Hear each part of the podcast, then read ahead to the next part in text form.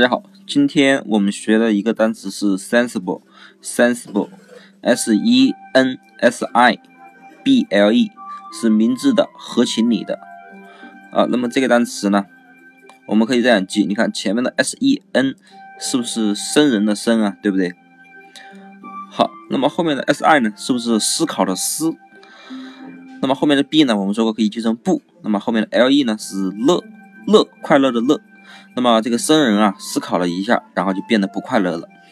那么你就比如说，你去向僧人高僧去请教一个问题，然后呢，你就去跑去跟他说，你说，啊，我有一个问题要问你呀。然后僧人听了你这个问题，然后呢，他呢思考了一下，然后呢，马上就不快乐了。那么说明他是不是啊，隐隐约约的感觉到了你这个问题的背后。啊，会酿成什么样的后果，对不对？说明这个僧人是非常明智的，对不对？所以呢，sensible 就是这个僧人啊，他思考了一下，然后呢，就开始不乐了，不快乐了。那么说明这个僧人啊，他是很明智的，能够预见你的未来，对不对？所以呢，sensible 就是明智的、合情理的意思了。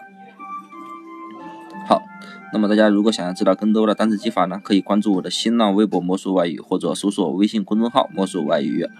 好，那么今天的单词就记到这里，那么大家记住了吗？